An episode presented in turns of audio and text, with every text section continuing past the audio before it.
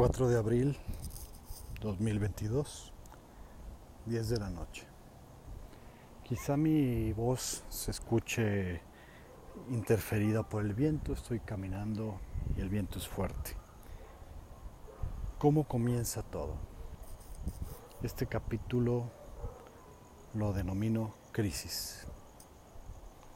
Y es con el capítulo que iniciamos esta aventura y esta narración del proceso de transformación a través de la vida espiritual. ¿Y por qué comienzo con la palabra crisis? Porque creo que todo proceso de cambio y todo proceso de transformación espiritual comienza con la crisis. ¿Por qué? porque es la naturaleza humana precisamente la que nos lleva a reflexionar cuando vivimos un proceso de crisis, cuando estamos en problemas. Cuando todo está bien, cuando todo marcha como lo planeamos, cuando se nos dan las cosas, cuando recibimos abundancia, cuando todo está bien, muy pocas veces sabemos agradecerlo o muy pocas veces sabemos que viene de Dios, que ha sido un regalo, que ha sido un favor, que ha sido su intervención, su mano en nuestra vida. Aquí es donde viene la reflexión inicial. ¿Te has dado cuenta de cuántas veces en tu vida Dios ha intervenido sin que te hayas dado cuenta, sin que lo hayas agradecido, sin que lo hayas valorado. A veces decimos, tuvimos suerte, a veces pensamos que somos muy eficientes, inteligentes, sabios o superdotados, ¿no? Porque una situación funcionó como lo pensábamos, porque las cosas se dieron como lo creíamos o porque simplemente somos increíbles en nuestra calidad humana y es así como nosotros funcionamos pensando que es gracias a nosotros. Si haces un recuento en tu vida de cómo han sucedido cosas a favor tuyo, a favor de tu economía, cómo evitaste un accidente, cómo un enemigo no pudo hacerte daño, cómo de repente las cosas coincidieron, los tiempos coincidieron para que tuvieras una promoción, eh, un favor de alguien, alguien intervino por ti, alguien habló bien de ti y todo marcha bien, todo está perfecto. Pero ¿qué pasa cuando tenemos problemas de salud? O cuando un ser amado tiene problemas de salud qué pasa cuando estamos involucrados en un problema, cuando somos sorprendidos en un acto ilegal o inmoral que hemos realizado, cuando sufrimos una injusticia, cuando alguien habla mal de nosotros y nos provoca un perjuicio laboral, económico, profesional, cuando perdemos oportunidades profesionales, económicas, personales, cuando simplemente no entendemos por qué nos están pasando cosas que no es lo que queremos, cuando tenemos problemas financieros, cuando no podemos salir de deudas, cuando las cosas no funcionan como esperábamos. Generalmente a eso le llamamos crisis. Y es ahí donde generalmente caemos de rodillas y buscamos a Dios y decimos que lo necesitamos, decimos que estamos perdidos, no tenemos esperanza, que vivimos injusticias o que simplemente necesitamos su ayuda. La crisis, la crisis comienza en nuestra vida. Y la crisis puede ser precisamente una estrategia de Dios y de la vida para acercarnos a Él y acercarnos al cambio, a la transformación o al llamado. Todo llamado comienza por crisis. Porque es una estrategia probablemente de Dios para acercarnos, para buscar en nosotros la petición, la búsqueda hacia Él. Es decir, paso está en nosotros.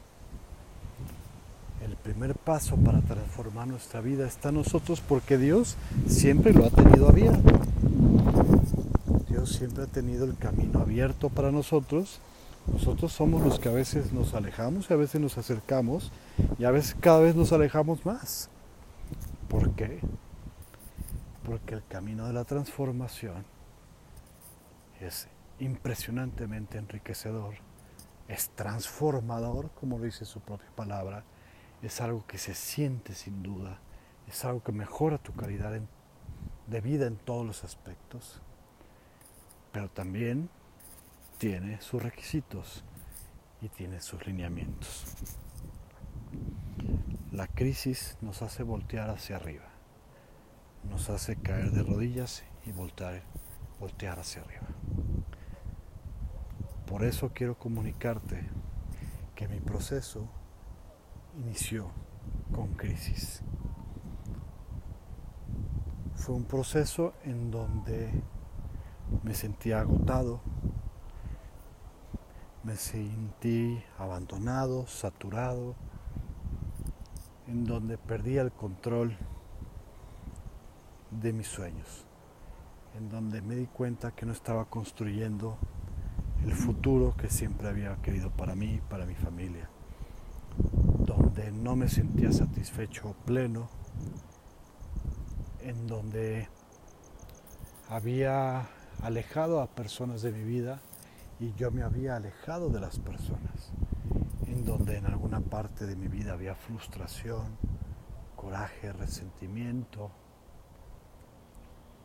y me estaba dando cuenta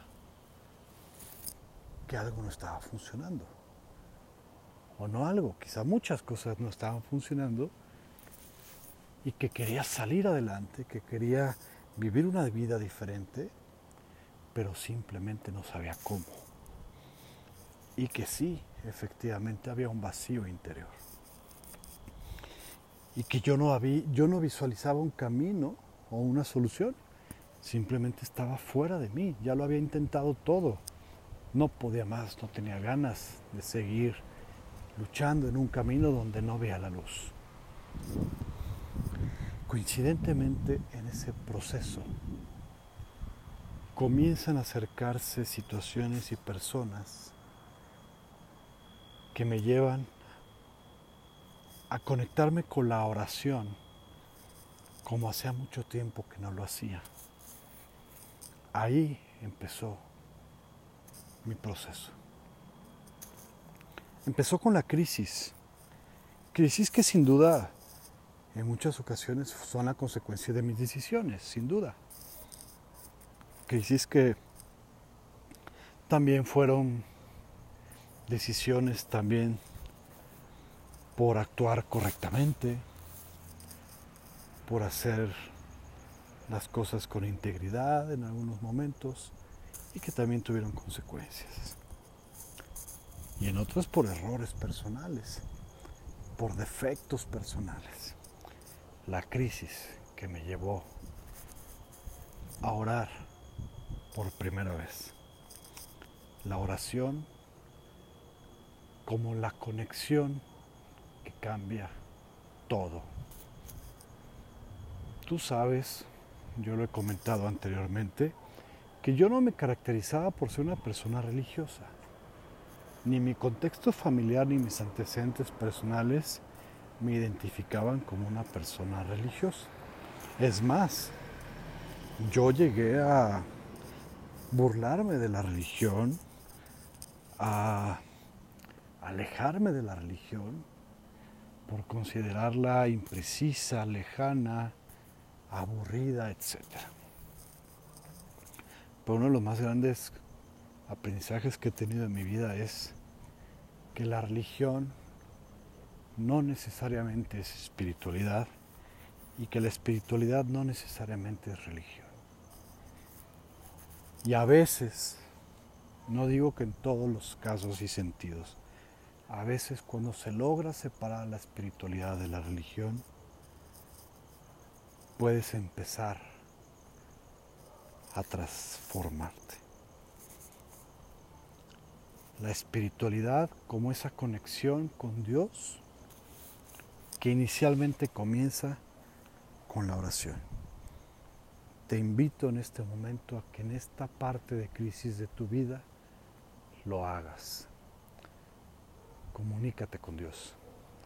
Olvídate de las religiones, olvídate de lo que te enseñaron, olvídate de los requisitos. Habla. Habla con Dios de una manera sencilla, sin formalidades, sin miedo, sin culpas. Simplemente háblalo y dile la verdad. Dile desde el corazón qué es lo que sientes, qué es lo que está pasando por tu vida, qué necesitas, qué piensas de él, qué piensas de ti.